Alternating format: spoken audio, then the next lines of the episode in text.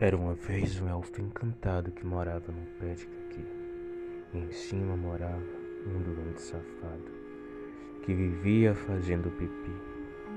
Um dia o elfo se aborreceu. A porta do doente bateu.